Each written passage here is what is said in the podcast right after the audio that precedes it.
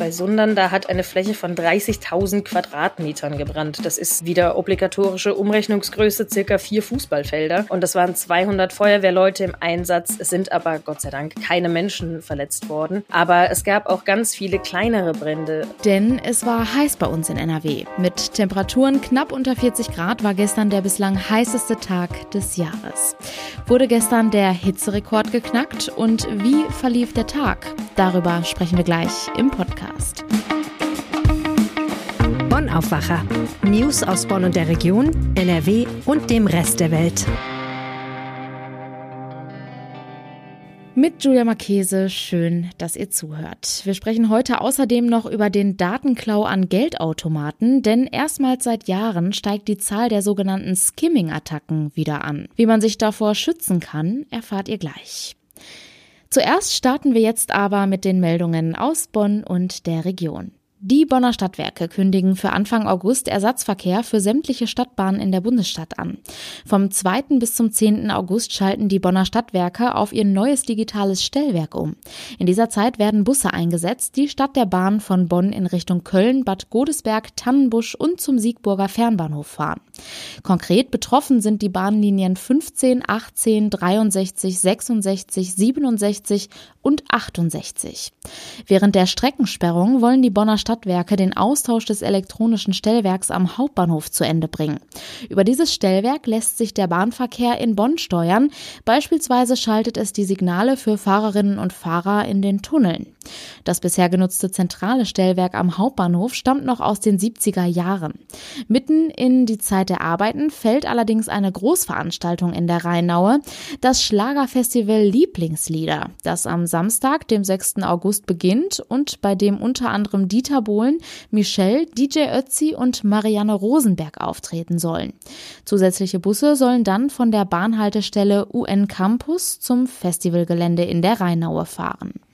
Der niedrige Rheinpegel wirkt sich auf den Schiffs- und Fährverkehr im Siebengebirge aus. Die Fahrgastschiffe der Bonner Personenschifffahrt können die Anleger in Bad Honnef und Unkel bereits nicht mehr ansteuern. Auch die Fahrgastschiffe der Köln-Düsseldorfer Deutsche Rheinschifffahrt legen inzwischen nicht mehr in Bad Honnef an.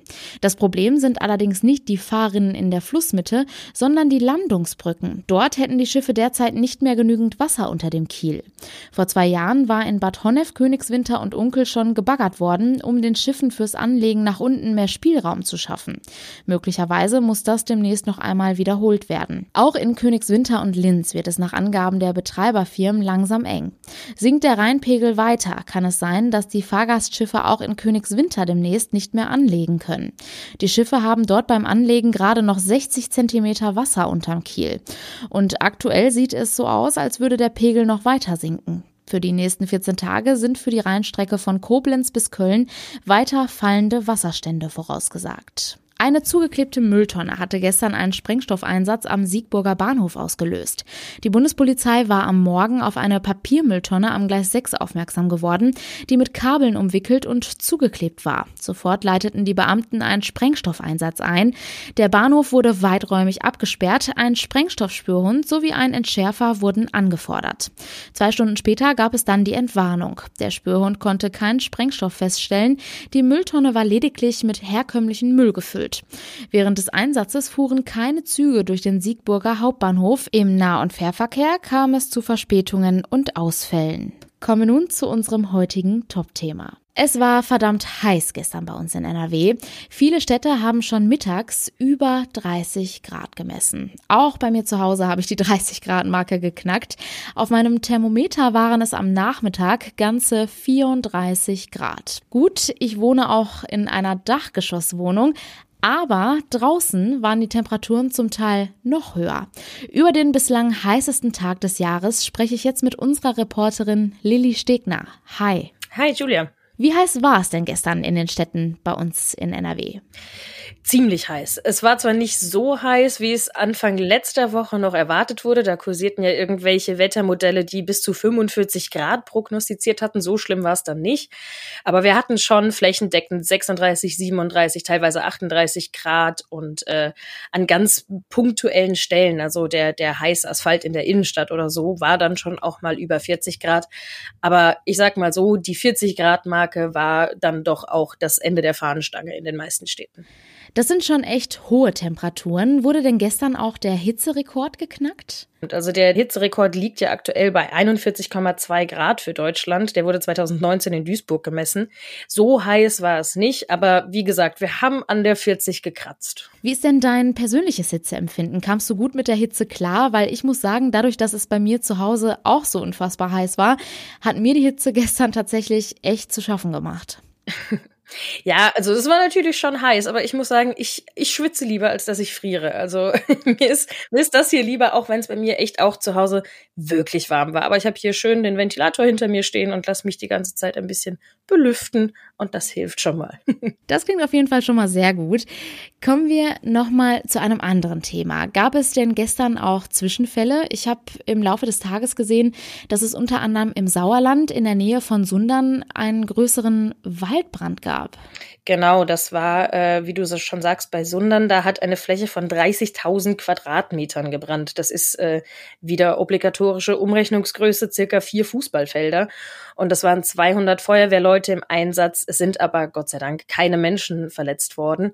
Aber es gab auch ganz viele kleinere Brände ähm, an, an Bahnübergängen zum Beispiel oder äh, Stroh, das sich entzündet hat. Es ist einfach wahnsinnig heiß und dazu ist es halt auch schon seit Wochen viel zu trocken und das ist natürlich immer ähm, ja für die Waldbrandgefahr ein großer großer Antreiber. In Deutschland gab es auch fast flächendeckend eine Waldbrandgefahr von vier von fünf. Das ist echt schon krass und äh, hier im Westen war teilweise sogar die höchste Warnstufe vom deutschen Wetterdienst ausgerufen worden. Hm. Würdest du denn sagen, die Städte sind generell schlecht auf die hohen Temperaturen vorbereitet?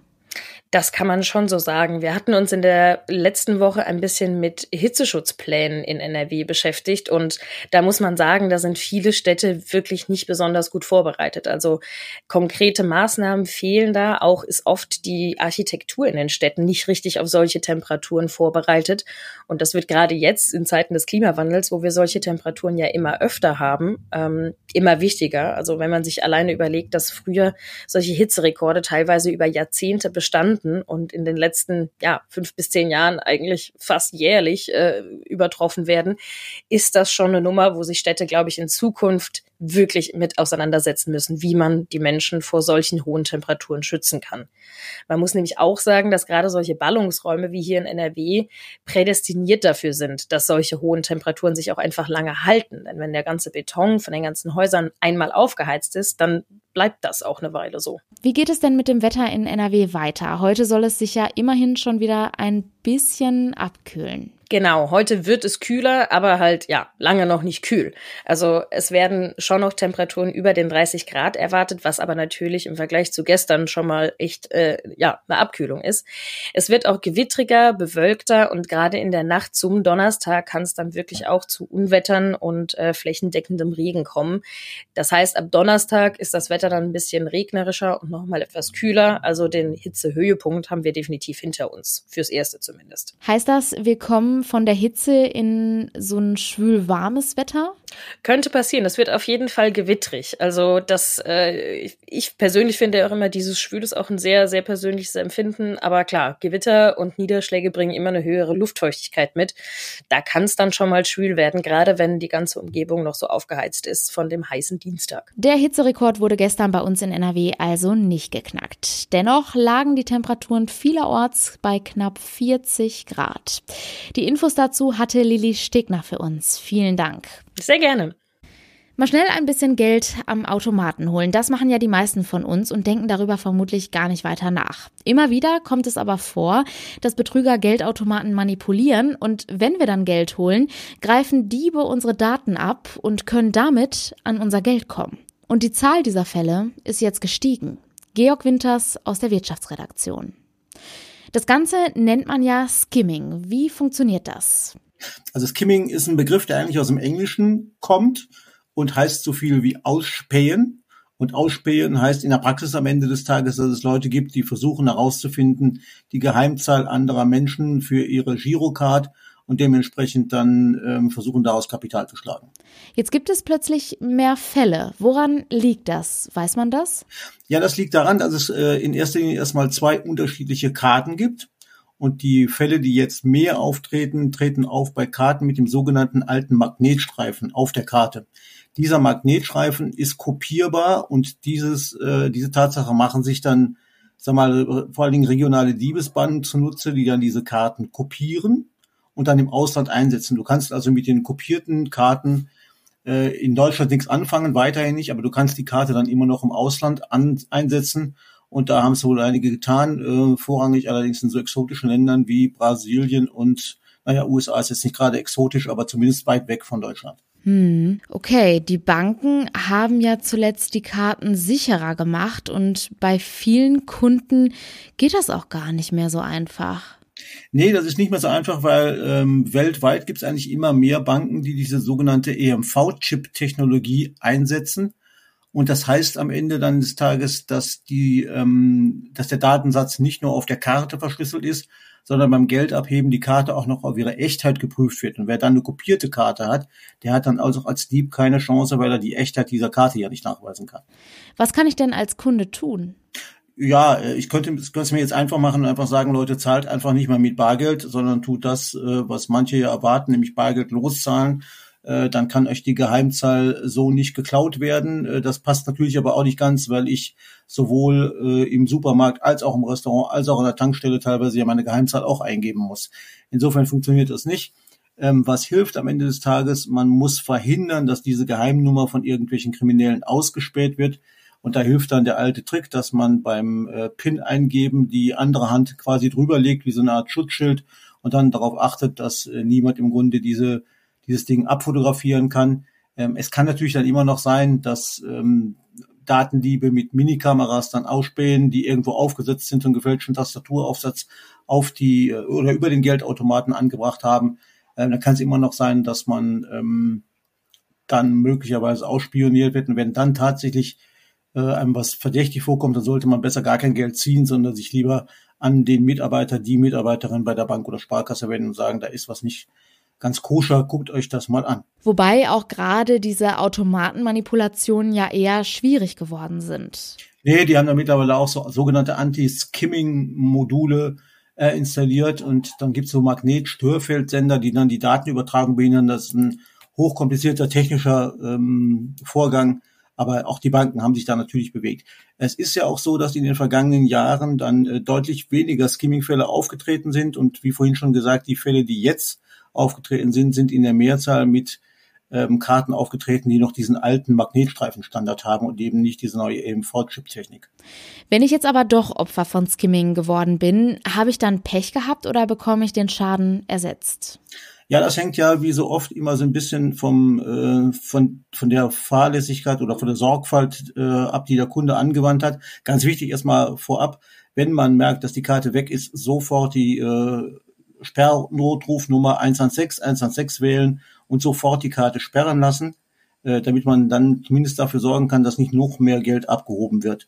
Ansonsten hängt das natürlich davon ab, äh, inwieweit du deine Sorgfalt hast walten lassen. Das heißt, du musst Sorge tragen, dass deine Geheimnummer nicht ausspioniert werden kann. Du solltest vor allen Dingen dafür sorgen, dass du nicht die Karte und die PIN an einem Ort aufbewahrst. Denn wenn es dafür einen Indiz gibt, dann sagt die Bank natürlich, lieber Kunde, da hast du geschlafen, äh, da musst du das halt zahlen. Wenn man aber nachweisen kann, dass man das nicht getan hat, äh, seine Sorgfaltspflichten also erfüllt hat, dann erstattet die Bank in der Regel den Schaden. Dann gibt es noch Streitfälle, die irgendwo in der Mitte liegen und wo die äh, Banken und Sparkassen aber teilweise zumindest aus Kulanz sich den Schaden mit den Kunden dann teilen. Vielen Dank, Georg Winters. Gerne, bis dann.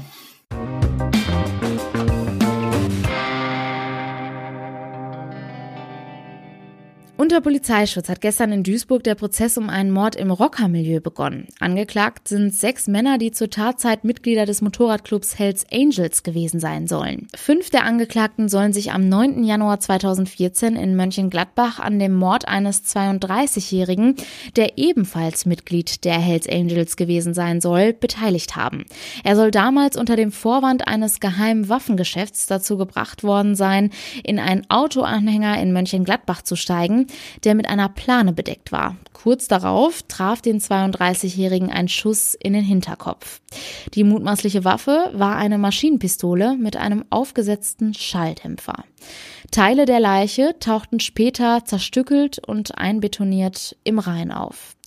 Die Staatsanwaltschaft geht davon aus, dass der Mann mit dem Tode bestraft worden ist, weil er die Rockergruppe möglicherweise hintergangen habe. Nun müssen sich die Angeklagten wegen Mordes, Mordversuchs und Strafvereitlung verantworten. Die Angeklagten schweigen derzeit noch zu den Vorwürfen. Der Prozess läuft bis mindestens Anfang nächsten Jahres. Unsere Reporterin Claudia Hauser war gestern bei dem Prozess dabei. Den Artikel dazu mit allen Einzelheiten, den packe ich euch zum Nachlesen in die Show Notes.